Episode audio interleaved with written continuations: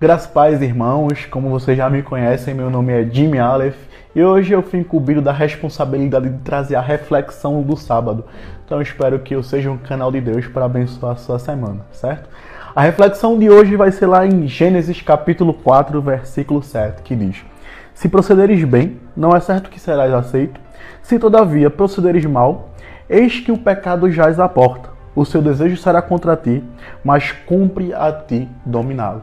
Com essa ênfase nesse última, nessa última parte. O seu desejo será contra ti, mas cumpre a ti dominá-lo. Uma das principais lutas do cristão em sua vida é a luta contra a sua própria natureza.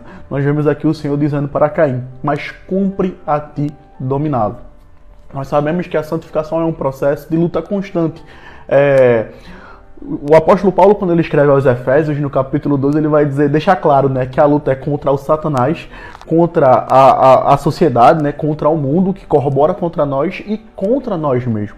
Então nós vemos nesse texto aqui o Senhor falando que cumpre a nós dominá-lo, dominar a natureza pecaminosa, dominar o pecado.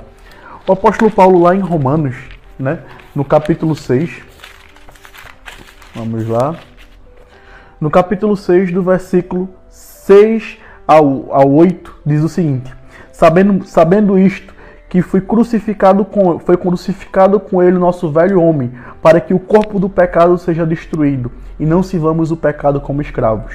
Porquanto quem morreu está justificado do pecado. Ora, se já morremos com Cristo, cremos que com ele também viveremos. Essa é a grande nova do Evangelho. Enquanto o Senhor ele cobra de nós que dominemos o nosso corpo, dominemos a nossa natureza pecaminosa, ele também diz: se nós morremos com Cristo, com ele nós também viveremos em novidade de vida. É o Senhor que nos dá força para a santificação. É o Senhor que ordena, mas é o Senhor ao mesmo tempo que nos suporta nessa caminhada de luta contra a própria natureza. Então, que nessa semana nós temos essa convicção, a convicção primeiro da necessidade de que nós lutar contra a nossa natureza pecaminosa, nós precisamos lutar contra o presente século, nós precisamos lutar contra Satanás, nós precisamos lutar contra nosso próprio eu, mas cientes de que, se já morremos com Cristo, cremos que também com ele viveremos.